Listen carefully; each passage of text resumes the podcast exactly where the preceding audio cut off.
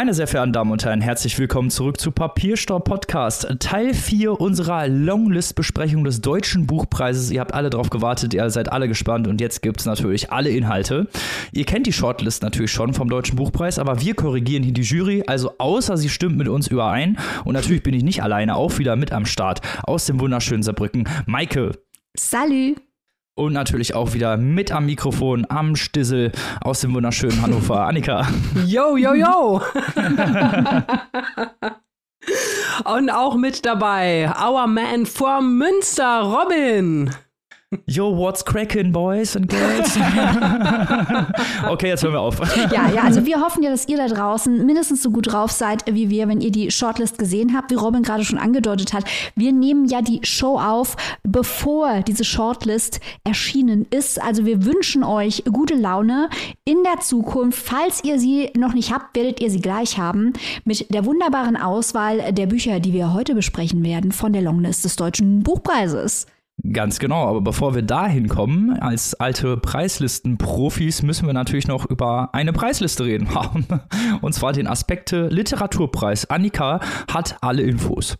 Ja, genau. Jedes Jahr verleiht die Redaktion der ZDF-Kultursendung Aspekte, also einen Literaturpreis, und zwar für das beste literarische Debüt des Jahres. So ein bisschen wie so eine kleine Shortlist für Debutantinnen, also das, was wir auch am österreichischen Buchpreis so schätzen. Hört nochmal unsere Exclusive rein dazu. Ha! Und jetzt also die Shortlist ähm, von Aspekte und es stehen drauf, also eine wirklich ganz famose Auswahl. Gittersee von Charlotte Gneuss, Schönwald von Philipp Oehnke, Vatermal von Nekate Usiri, die Möglichkeit von Glück, Anne Rabe haben wir heute noch in der Sendung und Gewässer im Ziplock von Dana Vohwinkel. Ja, bis auf Anne Rabe, die kommt heute gleich noch, hatten wir alle Titel schon in der Show. Ich habe sie alle fünf gelesen und muss sagen, das ist echt mal eine richtig geile Liste. Congrats und Props an die Jury rund um Mara Delius. Also, das ist wirklich toll ausgesucht. Was sagt ihr dazu? Ja, also Absolut. also Daumen hoch an Maradelius, äh, Nicola Steiner und Co. So muss eine Literaturpreisliste im Jahr 2023 aussehen. Ganz genau. Man muss ja auch dazu sagen, dass der ZDF Aspekte Literaturpreis ja auch immer, ja, auch in den letzten Jahren immer einen sehr guten Riecher hatte und das haben sie auch dieses mhm. Jahr wieder bewiesen. Ja. Ehre, wem Ehre gebührt. Genau. Kommen wir nun zu etwas komplett anderem. Jetzt wird's kontrovers. Oder auch nicht. ja, also es gibt hier im äh, deutschen Literaturbetrieb eine Kontroverse. Wir wurden von verschiedenen Seiten darauf angesprochen, was wir von dieser Kontroverse halten. Wir haben die Kontroverse, also das Kontroverse an der Kontroverse, haben wir noch nicht erkennen können. Es geht selbstverständlich um die Diskussion rund um Charlotte Gneuss Debütroman Gittersee, gelonglistet für den Deutschen Buchpreis von uns besprochen in Folge 1. Der Buchpreis Extravaganza diskutiert und gut befunden. Papierstopp-Podcast approved das Ganze. Nun kommt Folgendes heraus. Der S. Fischer Verlag in dem Gittersee erschienen ist, hat noch bevor der Roman erschien, das Manuskript an seinen Autor Ingo Schulze geschickt und den gefragt, Ingo, was hältst du denn davon? Das ist an sich ein vollkommen legitimer Vorgang, dass man bei einem Debütroman alte Hasen mal befragt, was könnte man hier noch lektorieren, wie könnte man das denn noch besser machen. Hier kommt noch erschwerend hinzu, dass Ingo Schulze ein Autor ist, der sich äh, sehr gut mit der DDR auskennt, weil er aus der DDR stammt und natürlich auch Gittersee sich mit dem Thema DDR befasst. Ingo Schulze hat dann auch eine 24 Punkte umfassende Liste mit Korrekturvorschlägen erstellt und die an den Fischer Verleger Oliver Vogel geschickt. Auf mysteriöse Art und Weise ist nun diese Liste der Jury des Deutschen Buchpreises zugespielt worden, wo man sich schon mal fragt, wer schickt anonym so eine Liste an die Jury des Deutschen Buchpreises und mit welcher Absicht? Weil, wie gesagt, dass man lektoriert einen Roman, das ist vollkommen normal. Aber man hat jetzt rund um diese Debatte die Frage aufgemacht, ist denn Charlotte Gneuss überhaupt ostdeutsch genug, um über Ostdeutschland zu schreiben? Sie kommt schließlich aus Schwaben und ihre Eltern und äh, Großeltern, die kommen aus der DDR. Was erlauben Charlotte Gneuss?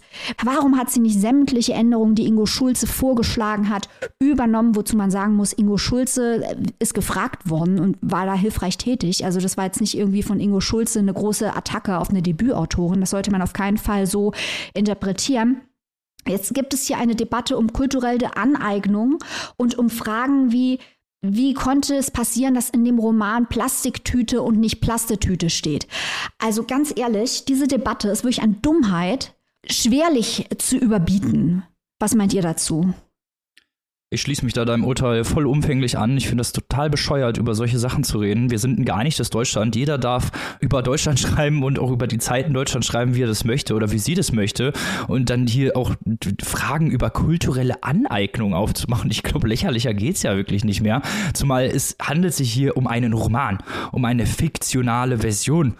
Und wenn Charlotte Gneuss sagt, sie möchte diese Änderungen nicht in ihren Roman übernehmen, ist das völlig in Ordnung. Es handelt sich um ein fiktionales Werk, das ist völlig okay okay, es soll nicht historisch alles genau gleich abbilden. Also ich finde das, ich finde das wirklich doof, dass man über sowas tatsächlich redet und das jetzt so kurz vor der Shortlist-Verkündung. Das ist wirklich bescheuert. Ja, also ich kann mich da auch nur anschließen und ich finde also auch wirklich diesen ganzen Vorgang, Maike, du hast es ja auch schon mal betont, sehr, sehr merkwürdig. Wir hatten ja so einen ähnlichen Vorfall ja auch bei dem Booker Prize. Da wurde die Longlist kurz vor der offiziellen Verkündung durch einen Autor geleakt. Da haben wir uns auch schon gefragt, was ist denn hier los?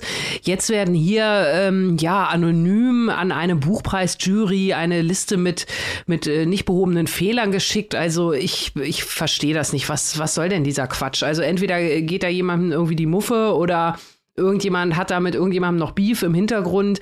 Das führt mir alles zu weit weg zur Literatur und ist wirklich, weil am Ende des Tages, Robin, wie du sagst, ist Fiktion. Ja, meine Güte, dann war es halt in der Elbe ein bisschen dreckiger und äh, vielleicht war sie trotzdem drin baden. Also so ja, ja, das war einer der Punkte, die bemängelt wurden. Die Elbe war zu dreckig und man konnte gar nicht darin baden und so. Auf diesem Niveau spielte sich das ab. Wie gesagt, Ingo Schulze wurde ja aufgefordert, nach genau solchen Unstimmigkeiten zu suchen. Das ist jetzt kein Vorwurf gegen Schulze. Aber da jetzt Gneuss einen Strick draus zu drehen, schaffen wir jetzt das Schreiben sämtlicher historischer Romane ab, weil wir waren ja nicht dabei bei den Bauernkriegen oder, oder was. Da ist es doch eindeutig so, dass Charlotte Gneuss hier versucht, ihrer Familiengeschichte äh, nachzuspüren. Mhm. Was ist daran falsch? Was ist daran verachtenswert? Richtig ist natürlich, dass Autoren, die aus Ostdeutschland stammen, eine Stimme brauchen im gesamtdeutschen Literaturbetrieb, die genauso laut ist wie die der westdeutschen Autoren. Aber äh, das hat Charlotte Gneuss nie bestritten und äh, durch ihr Schreiben eines Romans über die DDR geht sie auch dagegen nicht vor. Sie macht damit niemanden mundtot. Das ist eine Gespenster- und Pseudodebatte und die Person, die versucht durch das Leaken einer solchen Lektoratsliste Kontroversen zu erzeugen, die sollte sich echt schämen. Ja, auf jeden Fall. Zumal es sich da dabei ja eigentlich nicht wirklich, und so wird es ja immer referenziert, nicht wirklich um eine Mängeliste handelt, sondern eigentlich nur um eine Liste mit Verbesserungsvorschlägen, mhm. weil Ingo Schulze dachte, okay, von Charlotte Gneuss, weil sie eben nicht dort groß geworden ist, kennt einige Sachen auch nicht.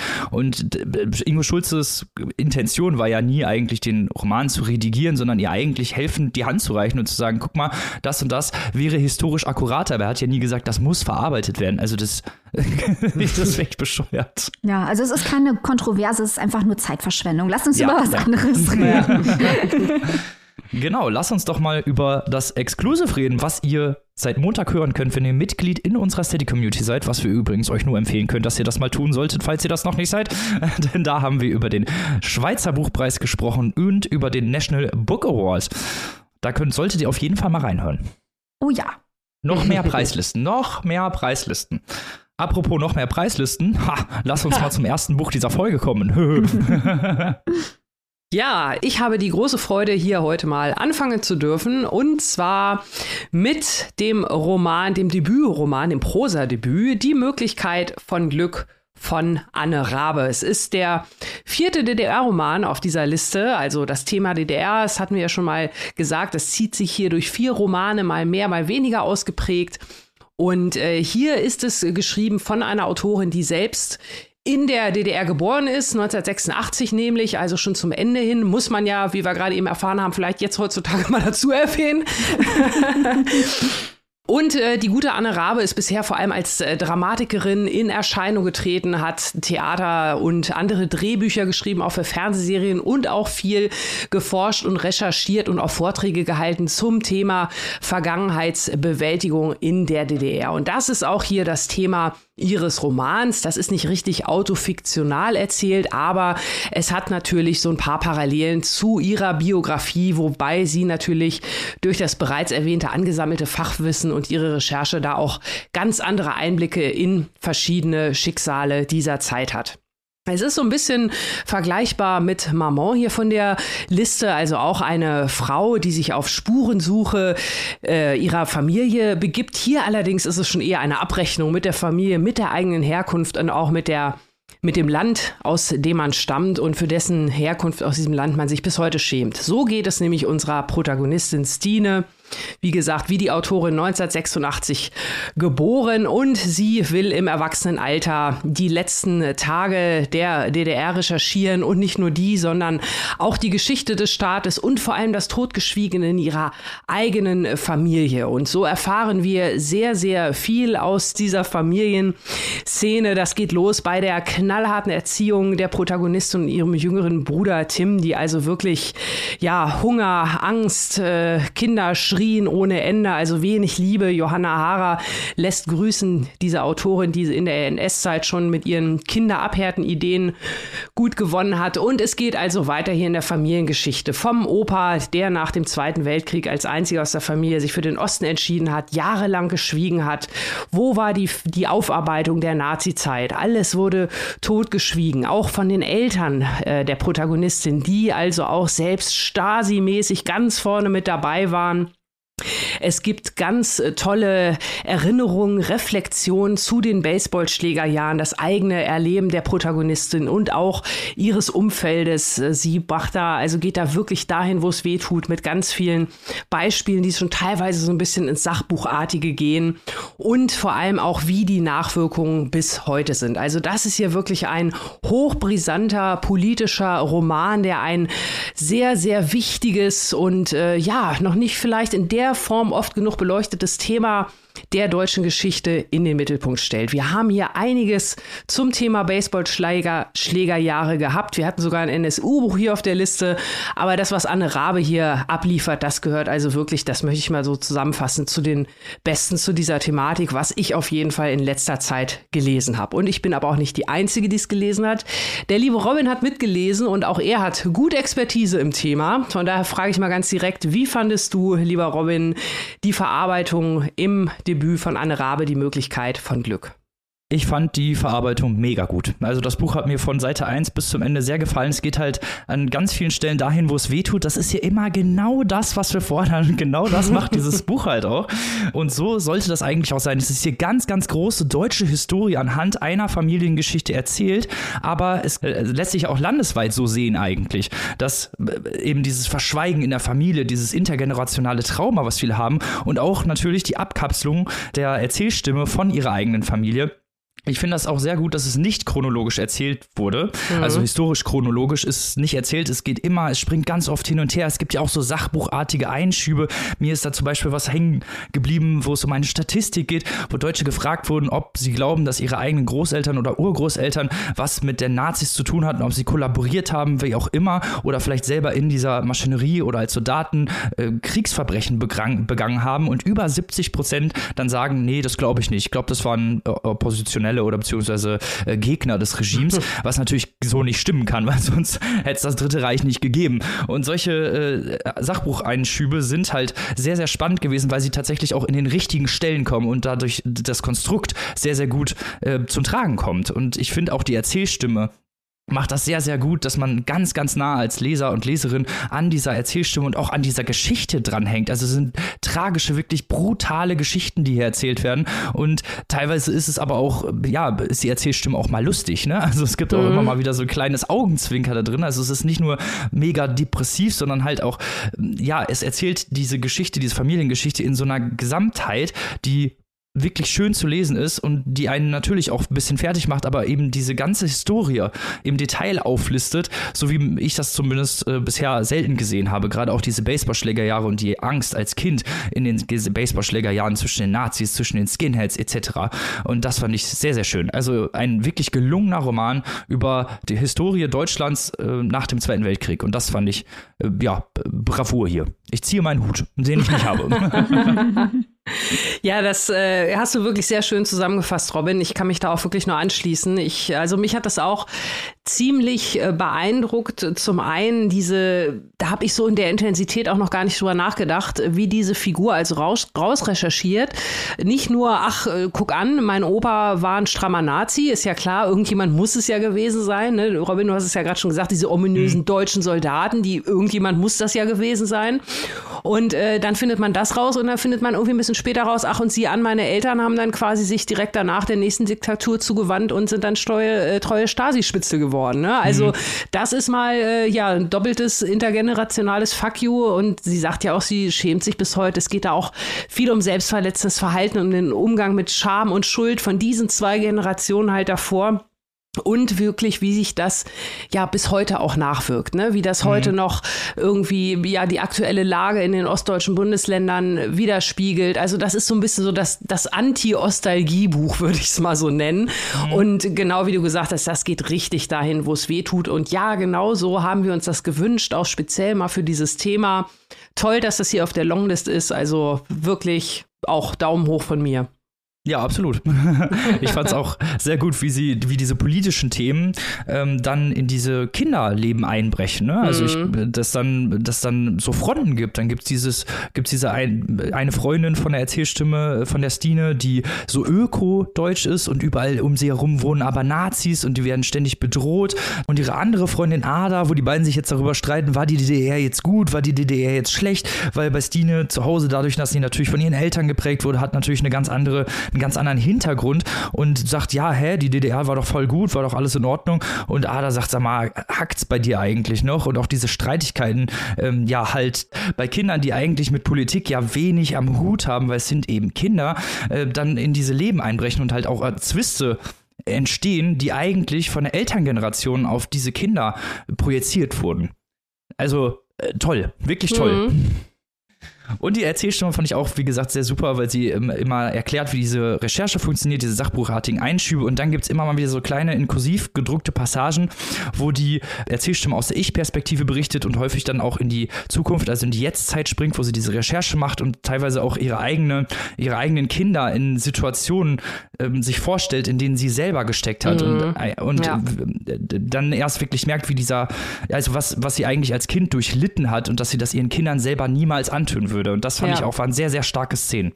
Und vor allem, auch das muss man ja heutzutage ab und zu mal dazu sagen, ohne dass es halt übererklärt ist. Also mhm, wirklich genau. auch da immer sehr schön, nicht nur sprachlich, sondern auch inhaltlich immer sehr gut äh, das, das richtige Niveau gehalten. Also echt gut. Top notch. Was ich jetzt noch nicht verstanden habe, ist, ähm, äh, gefällt euch das jetzt eigentlich? ja, die also, Ich bin ja, sehr gespannt, wie am Ende unsere Shortlist aussehen oh, wird. Ja, oh, oh ja, oh ja. Aber bevor wir zu unserer Shortlist kommen, kommen ja noch vier Bücher. Dann lass uns doch mal direkt zum nächsten Buch weiter trampen. Und zwar zu Südstern von Tim Staffel. Ein Großstadtroman über zwei Liebende aus unterschiedlichen Welten Shakespeare lässt grüßen.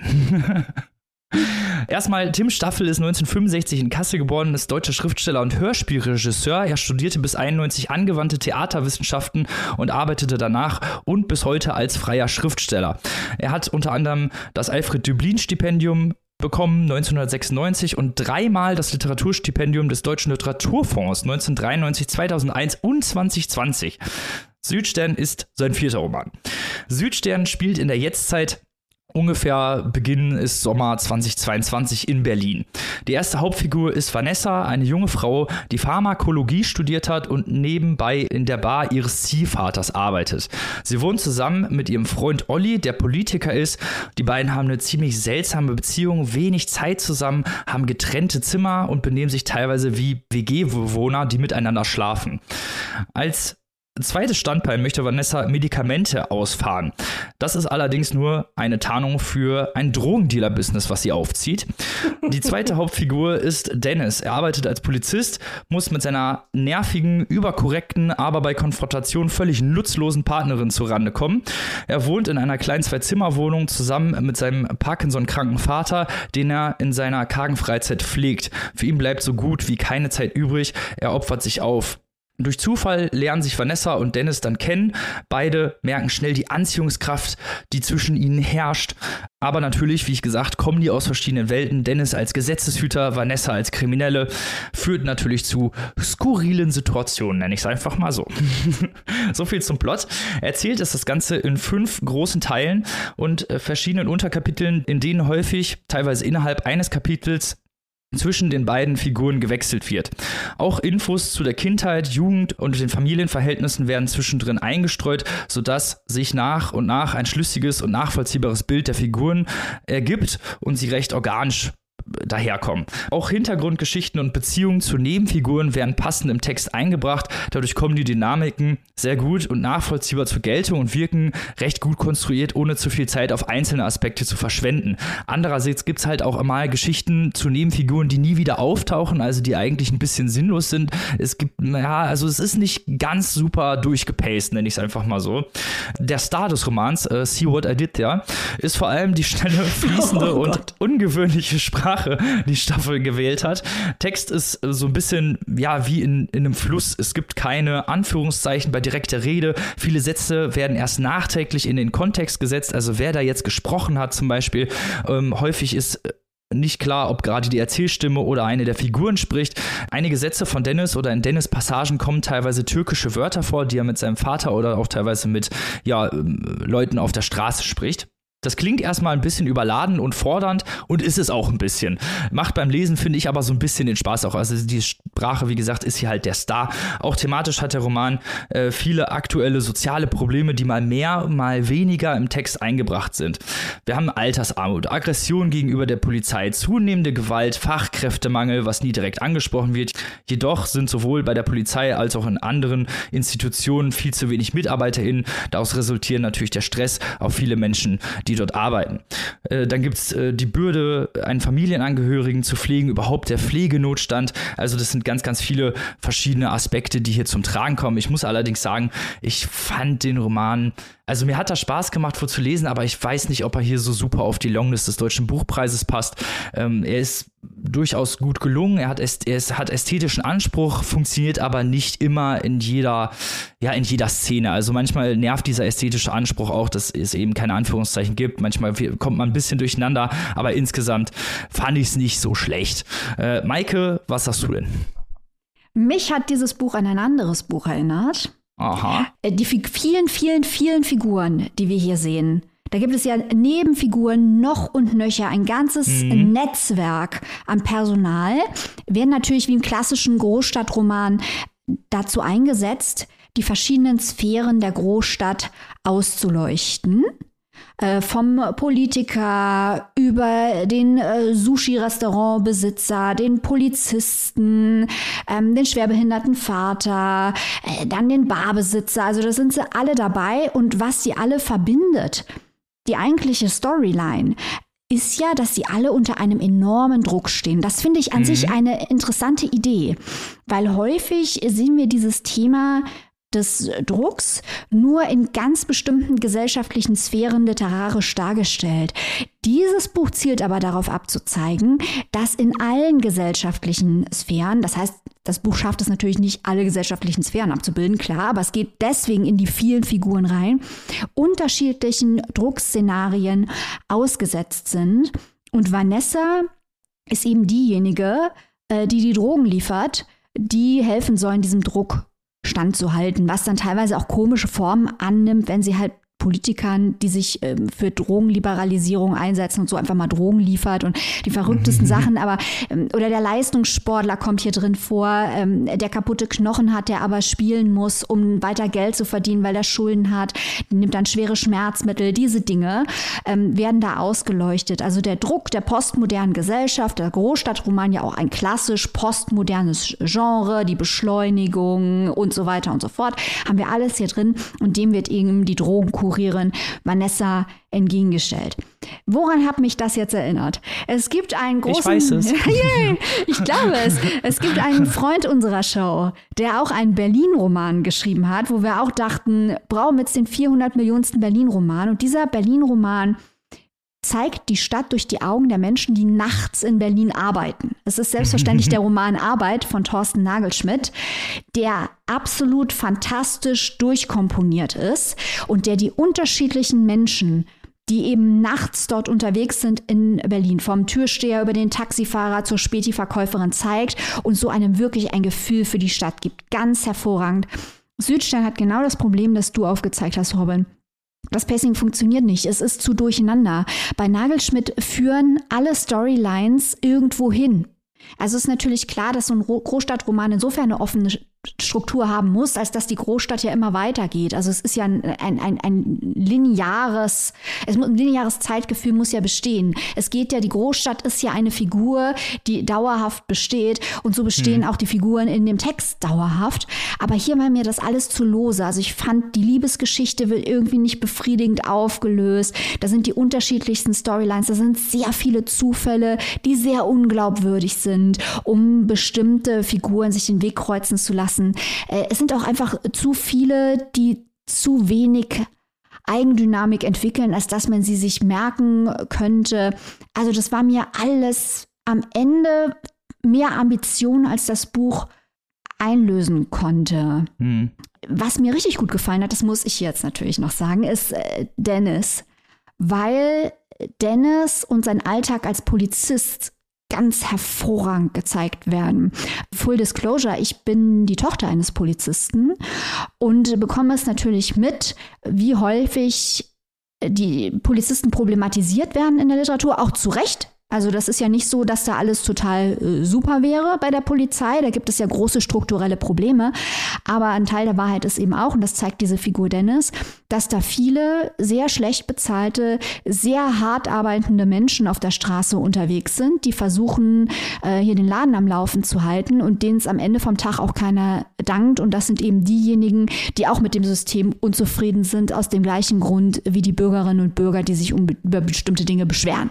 So, das hat mir unglaublich gut gefallen, wie Dennis hier gezeigt wird, inmitten dieser Gemengelage als ähm, Mensch auch noch mit einem halbtürkischen Hintergrund der versucht in seinem Kiez mit dieser schwierigen Kollegin zusammen diesem enormen Druck auf der Straße standzuhalten. Da fand ich toll. Also Dennis fand ich ganz toll, aber am Ende vom Tag war das Ding überladen. Hast du auch da die Parallele zu Thorsten Nagelschmidt gesehen, Robin? Yes. Ich hatte darauf gehofft, dass du sagst. ja, man sieht die Parallele doch schon sehr stark, aber wie du es auch schon sehr gut ausgeführt hast, Thorsten Nagelschmidts äh, Konstruktion ist weitaus besser gelungen und auch das Pacing viel besser gelungen, als das hier der Fall ist. Ich habe ja immer die ganze Zeit gedacht, also in den ersten 100 Seiten, ich hätte einen Besen gefressen, dass da irgendwas kommt. Magischer Realismus habe ja. ich war das, was ich gedacht habe, ja. weil eben diese Sprache auch ja eben fließend ist und gleichzeitig hat man auch so kleine Elemente, also es kommt immer mal wieder so leicht halluzinatorische Szenen vor und äh, auch Vanessa, die ja selber sagt, sie ist ein Engel, sie breitet dann ihre Flügel über Leute aus, also diese äh, dieses Flügelmetapher-Ding, das kommt ja häufiger vor, ja. das wird ja immer mal wieder benutzt und ich dachte immer, hm, okay, irgendwann kommt noch der magische Realismus. Irgendwas stimmt an dieser Geschichte nicht. Das habe ich von Anfang an gedacht, dass da irgendwas unter der Oberfläche brodelt und irgendwann rausbricht. Aber nein. Und das hat mich halt auch sehr enttäuscht eigentlich, weil ich glaube, damit hätte Tim Staffel hier nochmal eine ganz andere Metaebene aufmachen können. Und da habe ich eigentlich die ganze Zeit drauf gewartet. Wo ist hier der magische Realismus? Wo ist vielleicht irgendwie das, das Edge-Zeug, nenne ich es einfach mal? Weil die, alleine durch die Sprache und diese Liebesgeschichte und auch natürlich durch die Perspektiven der verschiedenen Menschen, die dort gezeigt werden, dieser vielen Nebenfiguren, trägt der Roman halt leider einfach nicht. Gerade durch seine Hauptprotagonisten. Also Dennis fand ich sehr, sehr gut gezeichnet. Vanessa ist irgendwie so ein, ah, weiß ich nicht, so ein Trope-Mensch, habe ich das Gefühl. Ja, die will ja. immer so was voll Gutes machen. Sie verkauft ja Drogen eigentlich, um was Nettes zu machen, aber eigentlich macht sie es halt auch, um Geld zu verdienen. Ne? Also das mhm. sind so Sachen, da, die haben sich gebissen bei mir im, im Verstand, wo ich immer dachte, hä, das passt irgendwie nicht so zusammen. Mhm. Und wo ist, wo ist der, wo sind die Kanten, wo sind die Ecken an dieser, an dieser Figur? Mhm. Und das hat mich ein bisschen gestört. Ja, ich fand das total gut, was du jetzt gesagt hast, weil ähm, das hat mich nämlich auch gestört. Am Ende vom Tag ist das Buch in dem, was es macht, nicht konsequent genug. Vanessa mhm. ist eigentlich eine komplett widersprüchliche Figur. Sie betrügt ja auch ihren äh, Politikerfreund mit Dennis und man fragt sich, Warum eigentlich? Sie hat ja genug Geld, um selbst irgendwo zu wohnen. Das ist alles am Ende vom Tag nicht einleuchtend genug. Oder auch viele von denen, das hast du ja eingangs schon gesagt, dass da so viele, viele soziale Probleme gestreift werden, was natürlich Sinn macht, weil die unterschiedlichsten Szenarien zu diesem Druck führen, der ja im mhm. Mittelpunkt steht. Aber das führt dann zu solchen Dingen wie einem halbkoreanischen Sushi-Bar-Besitzer, der seinen Sohn ewig nicht gesehen hat und der dann auf einmal äh, äh im Berghain an einer Überdosis stirbt. Und das passiert passiert einfach alles so holder die Polder und wird gar nicht richtig mhm. eingeführt, weil der Platz gar nicht da ist. Und es ist einfach zu viel, nicht konsequent genug. Und ja, Vanessa ist wirklich eine Figur, die in sich überhaupt keinen Sinn macht. Das ist leider so. Ja, schade. Also durchaus Ambitionen der Roman, leider in der Ausführung nicht so mega gut. Aber wir kommen doch einfach mal zum nächsten Roman. Ja, Vielleicht ja, konnte Robin, der uns ja ein bisschen mehr begeistern. Ja, ja, aber Robin, ich, ich gebe dir noch einmal kurz äh, recht. Ähm, man liest das schon gerne so weg. Das hat schon viel mhm. Humor und äh, viel Tempo. Ob man das jetzt für den Deutschen Buchpreis nominieren muss, sehe ich auch nicht offen gestanden. Ja, mhm. gebe ich dir vollkommen recht. Komm, dann machen wir doch jetzt mal, gehen wir mal schön zum nächsten Roman. und jetzt geht es wieder um deutsche Geschichte eigentlich. Ja, jetzt kommen wir zu einem Buch, das man auf jeden Fall für den Deutschen Buchpreis nominieren muss. Props für die Jury, eine ganz, ganz hervorragende Wahl. Das ist inhaltlich relevant, das ist ästhetisch hervorragend umgesetzt. Äh, es kommt aus einem Verlag, der bei den Buchpreisen normalerweise auch nicht in Reihe 1 steht. Man hat ja dieses Jahr auch wirklich mal auf die kleineren geschaut. Das hier ist der Leikam Verlag, einer der ältesten Verlage in Österreich. Ich spreche natürlich über Sepp Mal und sein Buch Ein Hund kam in die Küche. Äh, Mal wurde 1955 in Südtirol geboren und lebt in Meran. Wie Robin so richtig gesagt hat, ist das hier ein historischer Roman über die Option in Südtirol. Jetzt werdet ihr wahrscheinlich sagen, welche Option, was ist das, was soll das? Das ist schon mal Punkt eins, warum es gut ist, so einen Roman zu schreiben, ähm, weil ich glaube, dass viele Leute außerhalb von äh, Südtirol gar nicht wissen, was es damit auf sich hat. Und zwar war diese Option eine vom faschistischen Italien und nationalsozialistischen Deutschland ausgehandelte Wahlmöglichkeit, wo die deutschsprachige Bevölkerung und die ladinischsprachige Bevölkerung in Italien ähm, vor die Entscheidung gestellt wurde, entweder die bleiben in Italien und werden italienisiert oder sie gehen ins Deutsche Reich. Und wie man sich das so vorstellen kann, hat Heinrich Himmler selbstverständlich da eine riesen äh, Propagandanummer durchgezogen. Der war ja damals Reichskommissar für die Festigung des deutschen Volkstums, um diese Südtirol-Frage, wie man es nannte, einzulösen. Und er sagte, hier kommt doch zurück in den deutschen Volkskörper. Und all das, was damals passiert ist, weil es ist ja nicht so lange her, äh, der Roman spielt 1942, das wirkt offenbar heute noch in dieser Region stark nach. Mal Fall äh, entscheidet sich jetzt hier für eine sehr intelligente Lösung, aus welcher Sicht er diesen Wahnsinn erzählt. Nämlich, unser Erzähler ist der elfjährige Ludi. Sein Vater ist ein überzeugter Nazi und sagt, hey, klar, wir gehen jetzt hier in den Volkskörper, das deutsche Blut und der ganze Quatsch. Und die Mutter, die beugt sich, dem Mann widerspricht nicht. Und so zieht die ganze Familie 1942 ins Deutsche Reich nach Österreich, erstmal nach Innsbruck. Ludi ist aber kein Einzelkind, er hat noch einen Bruder und sein heißgeliebter Bruder heißt Hanno. Der ist körperlich und geistig behindert.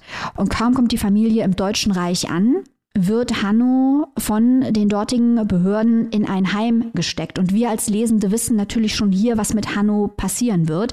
Der wird nämlich nicht, wie es im Roman zuerst mal Ludi gegenüber heißt, gefördert, sondern äh, er wird als unwertes Leben kategorisiert und ermordet. Ludi sieht ihn nie wieder. Das weiß er aber erstmal als Kind nicht. Man fragt sich als äh, Lesender oder Lesende, ob das die Familie überhaupt wirklich jemals geglaubt hat, was ihnen dort erzählt wurde äh, in diesem Heim.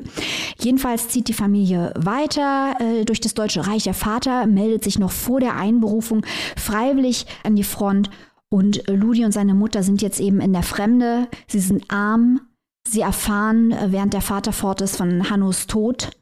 Ähm, und muss man sich mal vorstellen, also Hanno wird ermordet, während sein eigener Vater für diese Wahnvorstellung kämpft, in deren Namen sein Sohn ermordet wurde, an der Front.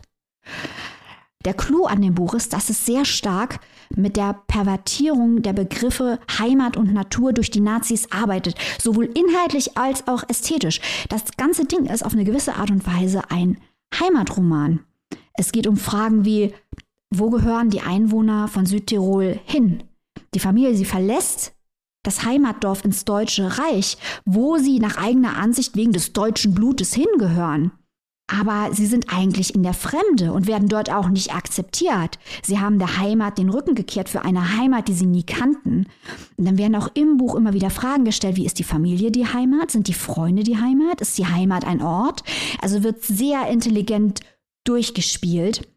Und dann ist das Buch auch sehr bildstark, was Verbindung zu Tieren und zur Natur angeht, was ja leider heute immer noch sehr relevant ist, weil ähm, es gibt ja Untersuchungen zu den Nazis und der deutschen Romantik, wie das zusammenhängt. Und auch heutige Blut- und Bohnen-Nazis versuchen Naturverbundenheit und die Umweltbewegung für ihre faschistischen Ideen zu instrumentalisieren. Die deutsche Natur und die natürliche Ordnung, all diese Dinge. Und hier sehen wir eben Formen der Entmenschlichung im Zusammenspiel von Tieren und Menschen.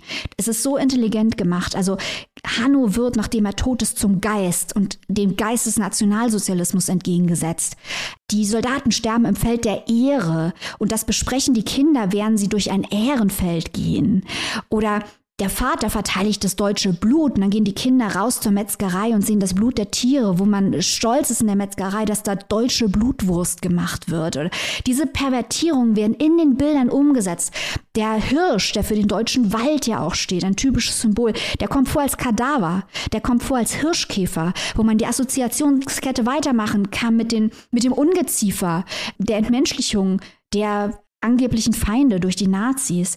Die Hundemetapher wird in Verbindung zu Hanno äh, gesetzt und ich werde jetzt hier nicht spoilern, welche Rolle das noch spielt. Also das ist wirklich faszinierend, bildstark, intelligent gemacht, sehr gut umgesetzt. Ein ganz überzeugender Roman. Deswegen möchte ich Preislisten lesen, damit mir Jurys solche wunderbaren Texte präsentieren, auf die ich von selbst nie gekommen wäre. Das klingt erstmal richtig geil. Also sage ich ganz ehrlich, deutsche Geschichte und dann sowas auch noch. Also man wusste ja wirklich nichts über die Option. Ich habe das noch nie gehört vorher und habe dir jetzt sehr gespannt gelauscht. Auch diese ästhetische Anlage total spannend. Ich hätte so gerne mitgelesen, ich sage ganz ehrlich. ich habe natürlich auch noch eine Frage mitgebracht. Ja. Könntest du mir erklären, ob die Kinder denn auch überzeugend gezeichnet sind? Da geht es ja auch ne, ganz viel um Figurenzeichnungen bei solchen Romanen, die dahin gehen, wo es weh tut. Da muss man auch überzeugende Figuren haben. Sind die Kinder überzeugend? Es ist ja immer eine wahre Kunst, Kinder überzeugend zu schreiben und mhm. nicht, ja, als wären diese Kinder dumm, sondern einfach nur, als wären sie klein und jung und würden alles zum ersten Mal sehen. Und das gelingt hier ganz hervorragend. Wir haben zum einen Ludi, der versucht zu verstehen, was um ihn rum passiert, warum er die Heimat verlassen muss, warum dieser Krieg gekämpft wird.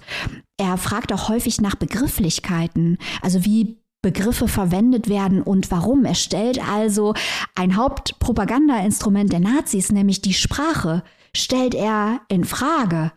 Hervorragend, auch Hanno ist sehr gut gezeichnet.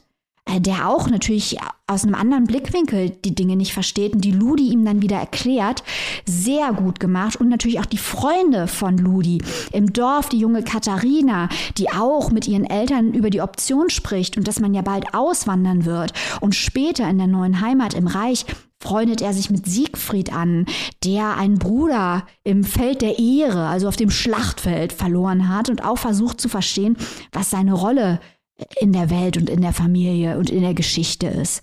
Also diese Kinder sind sehr, sehr gut gezeichnet und wirken häufig in ihrer detaillierten Nachfrage über die Verhältnisse intelligenter als die Erwachsenen, die vieles einfach die Propaganda übernehmen und glauben und die Kinder fragen nach. Und das macht es wirklich sehr stark. Also ich habe das sehr gerne gelesen, da kann man mal heftig daneben liegen bei solchen Kinderfiguren, hier aber nicht. Also wirklich Respekt.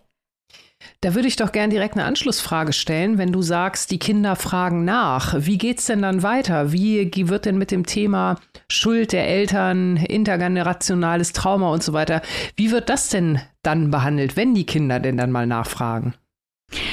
Das ist äh, sehr intelligent hier gelöst, weil man wie bei der gesamten Diskussion über den Nationalsozialismus äh, verschiedene Blickwinkel anlegen kann. Man könnte natürlich sagen, oh, der Vater ist ein ganz einfacher Mann aus Südtirol, der glaubt einfach die ganze Propaganda, der ist ein Opfer. Aber das ist nicht so. Also er stürzt ja mit seiner Entscheidung äh, seine ganze Familie ins Unglück. Er zieht in einen Krieg, wo er Kriegsverbrechen begeht. Die Mutter könnte man auch sagen, ja, das war halt die Zeit, da konnte sie nicht Nein sagen gegen ihren Mann, aber das ist ja auch zu einfach. Sie hat sich ja einfach gebeugt, sie ist einfach mitgegangen. Sie hat ihren Sohn in diesem Heim gelassen, obwohl der sich gewehrt hat. Sie hat nicht Nein gesagt.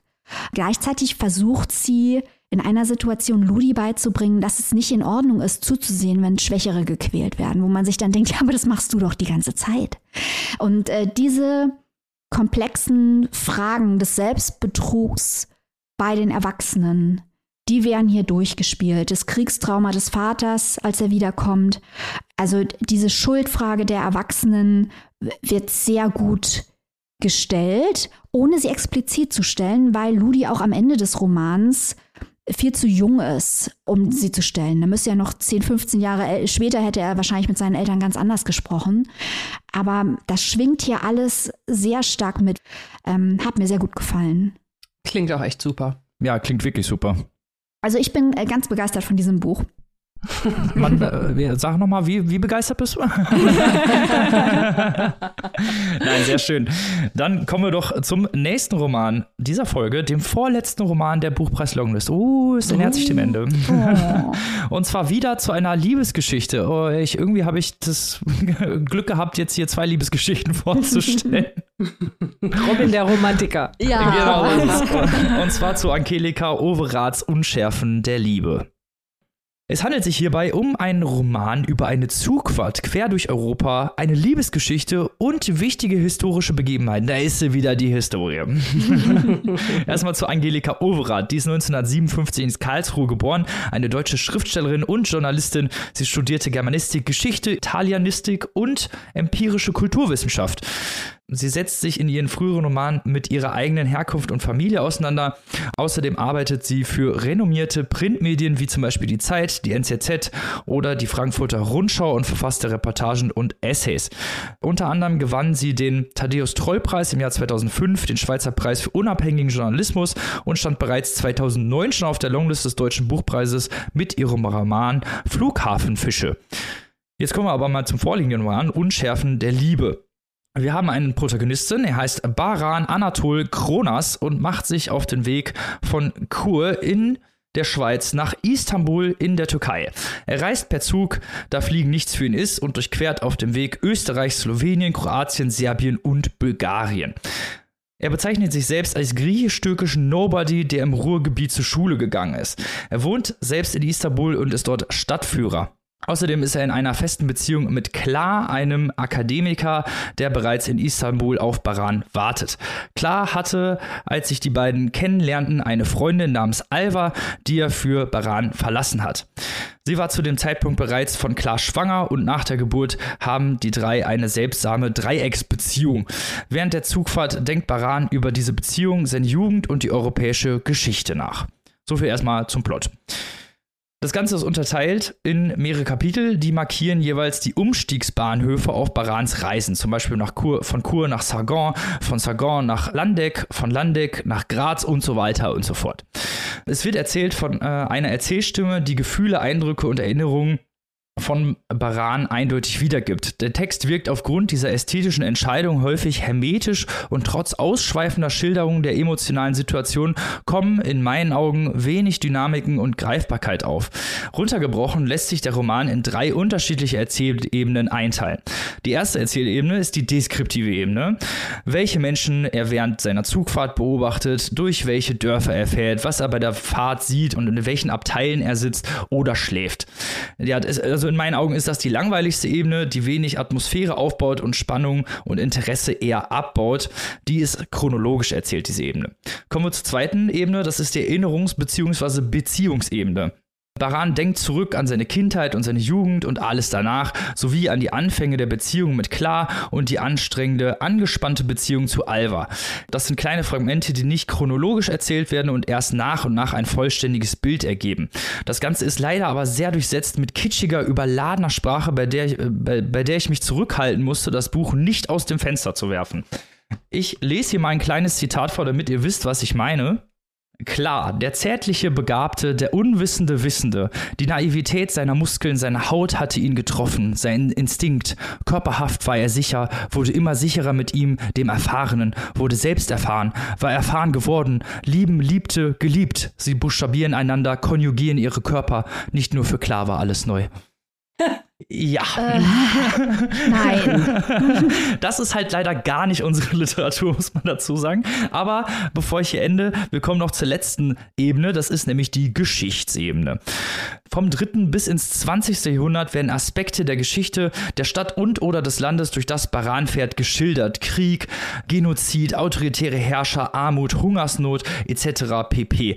Leider viel zu lakonisch daherkommt, dass sich ja das wenig hängen bleibt. Also es ist fast wie ein Wikipedia-Artikel, den man da liest und diese ganze spannende Historie, weiß nicht, vergeht irgendwie ganz schnell beim Lesen. Also äh, bei mir ist wirklich kaum was hängen geblieben und dabei sind sehr, sehr spannende, ähm, ja, historische Begebenheiten, die hier geschildert werden, aber sie werden halt leider nicht spannend geschildert. und deswegen, ja, man kann den Roman lesen, so ist jetzt nicht. Also ich habe mich jetzt nicht die ganze Zeit aufgeregt, aber er ist halt einfach tierisch langweilig. Also ich habe mich wirklich eigentlich von der ersten bis zur letzten Seite wirklich sehr gelangweilt. Ich dachte, da kommt noch mal irgendwie so ein großer Paukenschlag, aber auf den habe ich leider vergebens gewartet. Annika, geht's dir ähnlich? Ja, also ich muss leider sagen, ich habe auch keinen Paukenschlag gehört. ich habe aber irgendwann auch das Warten aufgegeben. Ähm, ich, ja, ich stimme dir da wirklich in sehr, sehr großen Teilen zu. Mir ist das auch auf den äh, bereits von dir erwähnten Ebenen alles irgendwie zu blass geblieben. Also. Hm gerade dies Geschichtliche, das hast du schon sehr schön gesagt, äh, das kam ja auch irgendwie so gar nicht rüber. Also das Wikipedia-Eintrag hast du gesagt, vorgelesen, ja, das lasse ich einfach mal so stehen. Und auch diese, diese Beziehungsgeschichte, die ja eigentlich ein sehr interessantes Konstrukt hat. Also diese Beziehung zwischen den beiden Männern, äh, Baran, der die Erzählstimme, der Protagonist, äh, der ist ja relativ erfahren, er ist bisexuell. Klar, sein neuer Partner, für ihn ist das erste Mal, dass er mit einem Mann zusammen ist. Er war halt vorher mit besagter Alva zusammen, mit der er auch das Kind gezeugt hat, die jetzt wiederum äh, dem bisexuellen Baran irgendwie, äh, ja, auch so ein bisschen steht. nahe steht. Genauso möchte man es mal sagen. Also das ist ja schon sehr, sehr interessantes, diverses und daher schon sehr begrüßenswertes Geflecht. Aber selbst das ist halt irgendwie alles so blass geblieben. Also mhm. ich, naja, ich will es jetzt natürlich nicht mit die Transition Baby vergleichen, mach's ja aber irgendwie jetzt indirekt doch gerade. Da liegen natürlich Welten dazwischen. Aber nichtsdestotrotz äh, war mir das hier wirklich äh, zu blass, zu brav. Und dann in diesem Setting Zug, was ich ja eigentlich gar nicht so schlecht fand. Aber es hat dann auch irgendwie, ne, wenn da auch rhythmisch gearbeitet wird mit diesem Geräusch, äh, dass der Zug da macht, wenn er über die Schienen fährt und mal diese diese Wiederholung vorbei, vorbei, vorbei, wenn er über die Kamera denkt. Das mhm. hat mich dann beim Lesen auch halt irgendwie zusätzlich noch, naja, also ne, es hatte so ein bisschen einen lullenden Effekt, so möchte ich mal sagen. Und von daher, äh, ja, es bleibt, glaube ich, unterm Strich, es ist dann wirklich auch von der Sprache her einfach nicht unsere Art der Literatur. Also es hat natürlich viele Komponenten, die wir sehr schätzen.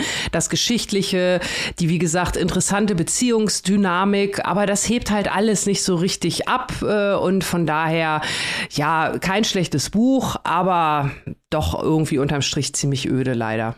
Ja, und da fragt man sich eigentlich, was hat das hier auf diesem Buchpreis zu suchen, ne? wo wir jetzt so gerade gerade erst eigentlich die letzten paar Bücher so viel historische, ja, sehr wichtige Literatur, die auch gut mhm. verarbeitet wurde, die ästhetisch interessant ist und das hier ist halt wirklich alles nicht irgendwie. Also der Plot zieht nicht wirklich, du hast es schon gesagt, die Figuren bleiben sehr blass. Ich habe bis zum Ende nicht so wirklich auch ein Bild von den Figuren mhm, gehabt. Also ja. ich glaube, die, die am meisten ausgeleuchtet wird oder die mir am nächsten erschien, war Alva noch und die konnte eigentlich am wenigsten wenigsten vor. Also ja, das ja. waren so Sachen, wo ich dann hinterher dachte, hä, okay, irgendwie, da wird gar nicht so viel Zeit drauf verschwendet, aber trotzdem hat man diese Figur mehr im Kopf als Baran oder Klar zum Beispiel, wo man eigentlich gar nicht so wirklich durchblickt. Und es ist halt dadurch, dass es vielleicht auch nicht chronologisch erzählt wird, eigentlich ergibt, könnte das ja voll die Spannung sein. Ne? Also es ist erst so nach und nach sich ein Bild ergibt und das macht ja Angelika Overath ja auch so ein bisschen, dass sie so ein paar Hints droppt oder dann zum mhm. Beispiel sagt, ja, ne, dann die Alva hat ein Kind und das ist von Klar und man denkt sich, hä, was? Äh, das will ich ja aber wissen, ne? So ein bisschen Gossip. und ähm, dann am Ende irgendwie die Auflösung ist voll nicht spannend. Also ja. ich war ein bisschen, ich war ein bisschen ratlos hierbei.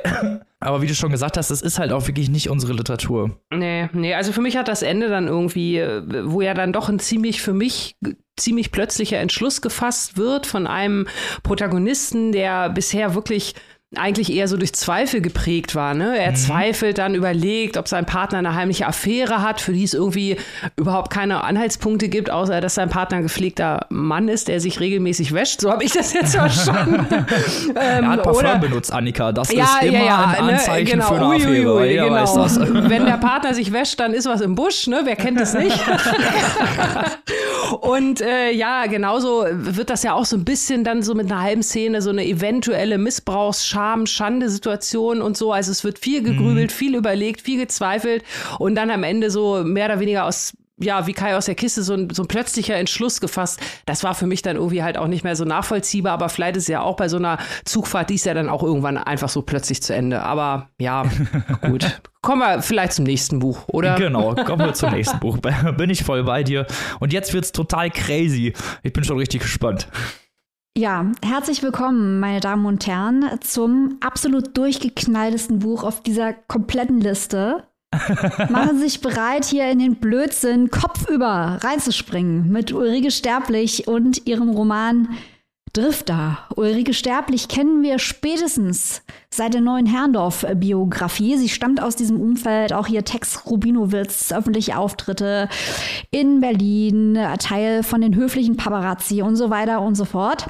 Das wird auch alles eine Rolle spielen in diesem Text.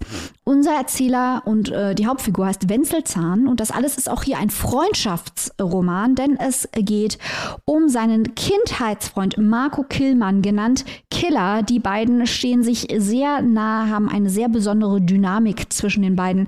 Ausgebildet Killer immer der Ladiesman, der Business Dude, der Draufgänger. Wenzel eher zurückhaltend. Er ist Online-Community-Moderator Moderator beim öffentlich-rechtlichen Lokalsender. Die zwei ergänzen sich gut, lieben sich heiß und innig, gehen zusammen zum Pferderennen und bumm, Killer wird vom Blitz getroffen und auf einmal verändert sich seine gesamte Persönlichkeit. Er zerstört sein Handy, zieht zurück ins Mehrfamilienhaus seiner Kindheit und ist auf einmal fast ein neuer Mensch. Das ist Erzählstrang 1. Dann schauen wir auf den Strang 2.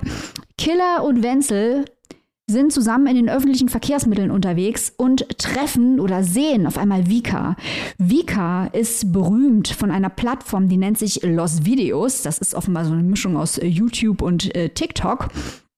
Und die gibt dort nämlich Finanztipps versteckt in ASMR-Videos und synchron Hindernisparcours-Rennen mit Ziegen und Hunden und tanzenden Hip-Hop-Hunden. Nee, ich habe nicht getrunken, das ist echt der Plot hier, ne? Und äh, ich wollte schon nachfragen. also die sehen wirklich äh, Vika dort sitzen und die liest im neuen Roman des geheimnisvollen Autors namens Drifter, wie im Titel. Und dieser neue Roman heißt Elektrokröte. Nun ist Wenzel ein Riesenfan von Drifter und denkt sich, verdammte Axt, warum weiß ich denn nicht, dass hier dieser Elektrokröte-Roman kommt? Der ist aber noch gar nicht erhältlich, findet er im Buchhandel raus. Und plötzlich verschwindet auch die Vorankündigung. Nun fragen sich natürlich Wenzel und Killer, was führt die schwerreiche Digitalunternehmerin Vika, die übrigens unter anderem auch ein äh, pilzbetriebenes Tracking-Armband unter die Leute bringt, mit ihrer exzentrischen Gang im Schilde. Wer ist dieser Drifter? Äh, wie kommt äh, Drifter-Fan Wenzel an Elektrogröte? Fragen über Fragen. So, es ist also eine Geschichte über Freundschaft, die überhaupt nicht versucht, irgendwie hier sozialer Realismus oder soziale Probleme, die werden zwar angesprochen, aber eigentlich geht es hier um die überschwängliche Freude am Erzählen dass eben nicht alles logisch sein muss im Roman, dass eben nicht alles, äh, Grüße an die Gittersee-Diskussion, äh, genauso sein muss wie in der Wirklichkeit und nachprüfbar und Sinn machen muss und dass es einen Zusammenhang zwischen Ursache und Wirkung geben muss oder dass das Figuren sein müssen, die in irgendeiner Art und Weise plausibel sein müssen. Vika ist das natürlich überhaupt nicht. Die einzige wirklich plausible Figur ist Wenzel. Er ist als ja plastische Figur in dieser Welt des Wahnsinns unterwegs und wir als Lesende äh, begleiten ihn. Und dieser Text ist ein großer popkultureller Spaß. Es gibt da Verweise auf Rocco Schamoni, auf Reinhard Götz, auf Unendlicher Spaß von David Foster Wallace. Es gibt ein Internetforum, wo Wenzel immer rumhängt. Es ist ein Fanforum für äh, Drifter. Das erinnert sehr stark an das echte Internetforum äh, Wir höflichen Paparazzi, die das eine ganz wichtige Rolle spielt äh, für die Literatur von Herrndorf, von Katrin Passig. Ähm, also wo viele viele Pop-Autoren sich auch lange rumgetrieben haben. Tex Rubinowitz, ein, ein wahrer Hafen für Bachmann-Preisträgerinnen, wir höflichen Paparazzi.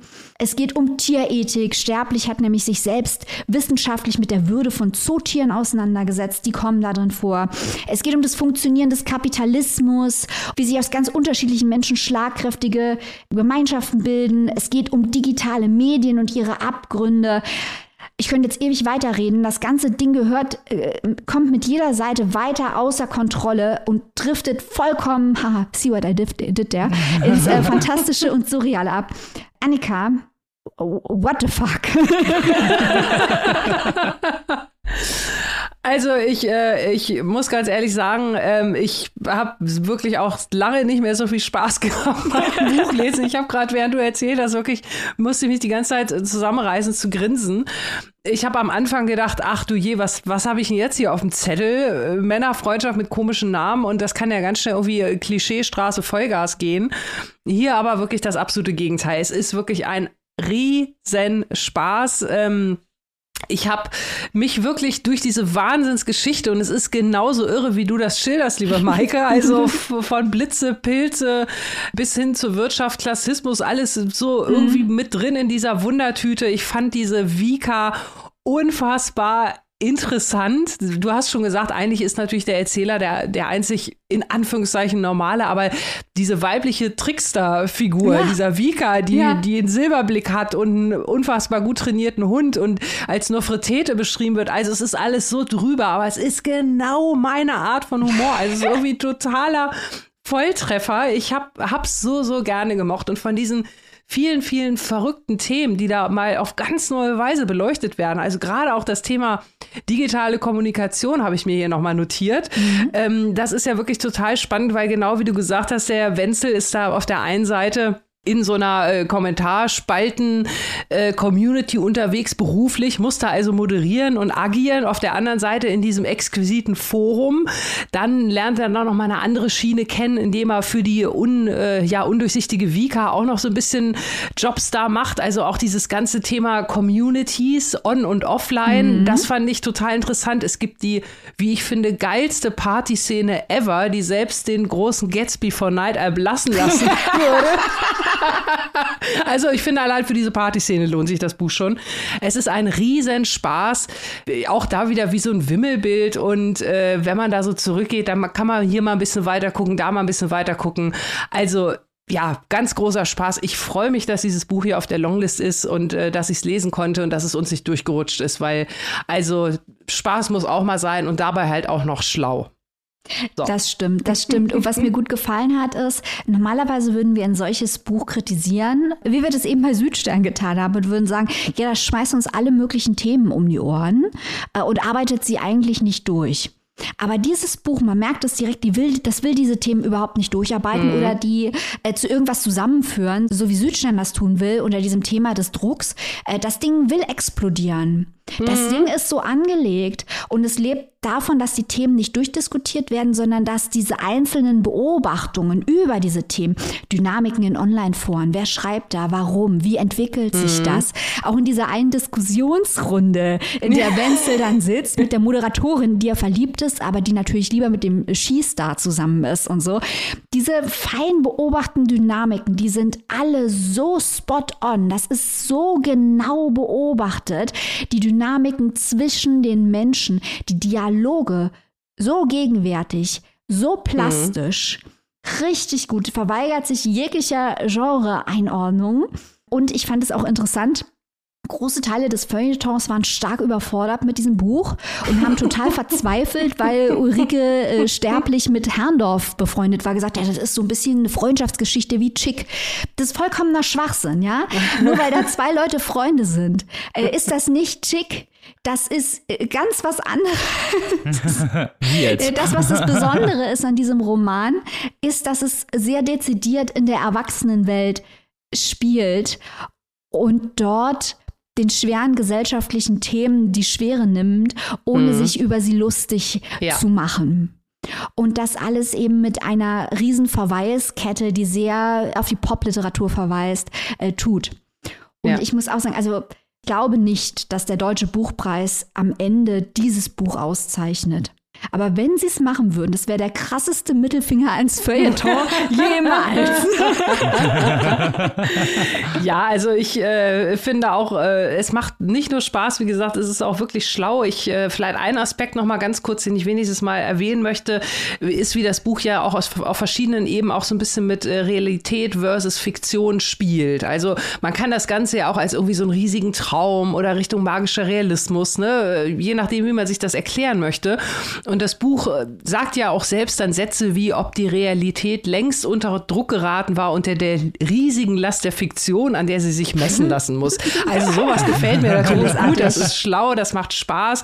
Und dann auch hier wieder ein wiederkehrendes Mittel, auch auf der Longlist, äh, vor allem auch beim uns so geschätzten Luca Kieser, dieser große Zusammenhang der auch der Natur und überhaupt von uns allen. Hier sind es die Pilze. Das hat mir auch wieder gut gefallen. Äh, das ist auch ein durchziehendes Thema und ich finde, das ist auch wichtig. Also von daher, genau wie du sagst, zeitgeistig, digital, probiert was aus, macht Spaß. Genau auch sowas wollen wir auf der Longlist sehen. Ja, das Provokationspotenzial von diesem Buch liegt wirklich darin, dass es so kaltschnäuzig in den, in den Quatsch auch reingeht in den Slapstick reingeht, äh, in die Albernheit reingeht, eben richtig ernste Themen mit absolut lächerlichen Storylines verbindet und einfach sich daran erfreut. Ja. Ich glaube, ich war selten so sauer, dass ich ein Buch nicht mitlesen konnte. Das, das hier wäre dein Ding gewesen. Das ja, glaube ich auch. Oh, ein Riesenspaß. oh Mann, ich hoffe, dass es wenigstens auf die Shortlist kommt, dann kann ich es ja noch nachholen. Apropos. Apropos. Ja, das war jetzt leider schon das letzte Longlist-Buch Oh. Unserer Spezialfolgen. Oh. oh. Was für eine geile Longlist. Echt. Ja, genau. gut gemacht. Sehr gut gemacht. Was mir auch gut gefallen hat, ähm, selbst die Bücher, die wir jetzt nicht sehr ansprechend fanden oder nicht sehr gelungen fanden, ähm, haben in der Zusammenschau aber das Bild ergeben, dass die Jury sich Dinge ausgesucht hat, die sehr stark unterschiedlich sind. Also wir hatten ja auch schon Longlist, da war irgendwie gefühlt 70 Prozent autofiktional und intergenerationales Trauma. Sowas ist Blödsinn. So eine Liste braucht verschiedene Temperaturen emotional. Da muss was Ernstes drauf sein, da muss was Lustiges drauf sein, was Historisches, was Aktuelles. Da müssen unterschiedliche Stile vertreten sein. Und hier scheint die Jury sich mehr ernsthaft über die Komposition einer Liste als Liste Gedanken gemacht zu haben. Und das finde ich gut. Ja, kann ich nur genauso unterschreiben. Und ja, sogar Popliteratur, da haben wir am Anfang gesagt, da fehlt die Popliteratur, die ist ja auch noch da. Also, äh. Ja, also ich weiß nicht, ob ich würde jetzt nicht so weit gehen zu sagen, es ist Popliteratur. Das würde ja. ich nicht sagen. Ja, aber, aber sie kommt vor. Ja, also ich finde, man spürt den Geist der Popliteratur, spürt man hier schon, oder Annika? Ja, auf jeden Fall. Also ich finde, wir, ja, wir können ja einfach mal so sagen, wie es ist. Es ist jetzt das vierte Mal hintereinander, dass wir hier alle 20 Titel gegeneinander antreten lassen und daraus unsere eigene Shortlist erstellen. Und wir hatten tatsächlich noch nie so ein Luxusproblem wie in diesem Jahr. Also vorher war es immer, naja, ja, ein Platz haben wir noch frei. Wo ist das kleinste Übel in ja. ganz schlimmen Jahren? Aber in diesem Jahr, also genau wie, die, wie ihr gesagt habt, bis auf einen wirklichen Totalausfall sind da nur Bücher, auch wenn es jetzt vielleicht nicht so unser Geschmack war. Aber man, man sieht, warum die da draufstehen. Und also auch mhm. bei der Shortlist, auch wenn wir sie jetzt noch nicht kennen, ihr da draußen ja schon, glaube ich, dass, dass das Enttäuschungspotenzial in diesem Jahr auch relativ gering ist. Dann kommen wir doch mal zum spannendsten Moment, auf den ihr alle gewartet habt. und zwar zu unseren Shortlist-KandidatInnen. Zu niemandes Überraschung auf unserer Shortlist zu finden Luca Kieser mit Weil da war etwas im Wasser. Uh, yay. Außerdem, Freund dieser Show, Clemens J. Setz, Monde vor der Landung. Uh. Yay. Dann Anne Rabe, die Möglichkeit von Glück. Oh, New Entry! Ja. Ebenso wie Sepp Mall, ein Hund kam in die Küche. Uh. uh. Tomer Dotan Dreifuß, noch ein durchgeknallter Titel. Birobijan hat uns auch gut gefallen. Mhm. Und Theresia Mora mit Muna oder die Hälfte des Lebens. Das ist die Papierstopp-Podcast Shortlist 2023. Final Answer. die hat sich ganz schön gewandelt im Laufe der letzten Wochen. Ja. ja. ja. Wie du schon gesagt hast, Annika, Luxusprobleme. Ja. Es war wirklich schwierig, die auszuwählen, aber wir sind mal gespannt, wie dann die Shortlist aussieht. Ich meine, ihr wisst es ja schon, aber wir noch nicht. und nächste Woche sind wir natürlich wieder da und besprechen dann die Shortlist in ganzer Kürze und Würze. Nochmal mit neuen Perspektiven. Und natürlich, ich dürfte sie nicht vergessen, unsere liebste Steady-Community, der wir natürlich immer am Ende unserer Folge danken, weil sie unseren Content unterstützt, weil sie ProduzentInnen dieser Show sind. Ohne euch wären wir nix, Leute. So sieht's Danke. aus. Danke! Danke euch. Danke auch für die, wenn ihr das hört, gestrige Diskussionen in unserem Buchclub über den Deutschen Buchpreis und insbesondere Schachingers Echtzeitalter. Ja, ihr seid die Besten. und wenn ihr jetzt sagt, oh, ihr wollt auch mal Papierstopp Podcast unterstützen mit einem kleinen Obolus, aber wollt nicht in die Steady Community, dann könnt ihr das natürlich einfach Outlaw-mäßig auch so machen. Ihr könnt uns gerne was über auf unser Konto oder unser PayPal-Konto überweisen. Die Informationen dazu findet ihr direkt auf unserer Website. Und natürlich möchten wir euch nicht verschweigen, wie ihr eigentlich in diese ominöse, tolle Steady Community kommen könnt. Maike, erzähl doch mal, wie die Wege dahin sind, weil sie sind ja vielfältig. Es ist fast wie Rom. Entweder ihr geht auf unsere wunderschöne Website www.papierstaupodcast.de und klickt dort auf Steady, da findet ihr auch hier PayPal und normales Konto. Oder ihr sagt, hey, ich gehe auf Instagram, ich bin jung und hip und gucke mir gerne Fotos an. Äh, dann geht ihr da in unsere Bio und klickt auf die entsprechenden Links. Oder wenn ihr sagt, dieses Internet ist Neuland für mich, ich mache das mit diesem Goggle, dann gebt ihr dort ein. Papierstau und Steady. Annika, wie buchstabiert man nochmal Steady? S-T-E-A-D-Y. Juhu. Und da freuen wir uns über Unterstützung. Wir sind gerade dabei, Gelder zu generieren für unsere nächstjährige Reportagereise. Also ihr investiert nicht in Champagner und Kronleuchter äh, für uns. Nein, ihr investiert in unseren Content. Lasst mal ein paar Euro da, dann gibt es nächstes Jahr wieder eine richtig heiße Reportage auf die Ohren. Genau, und wer will das nicht? Ja.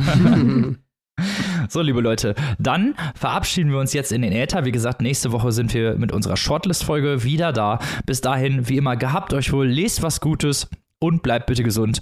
Bis dahin, auf Wiederhören. Tschüss. Tschüss.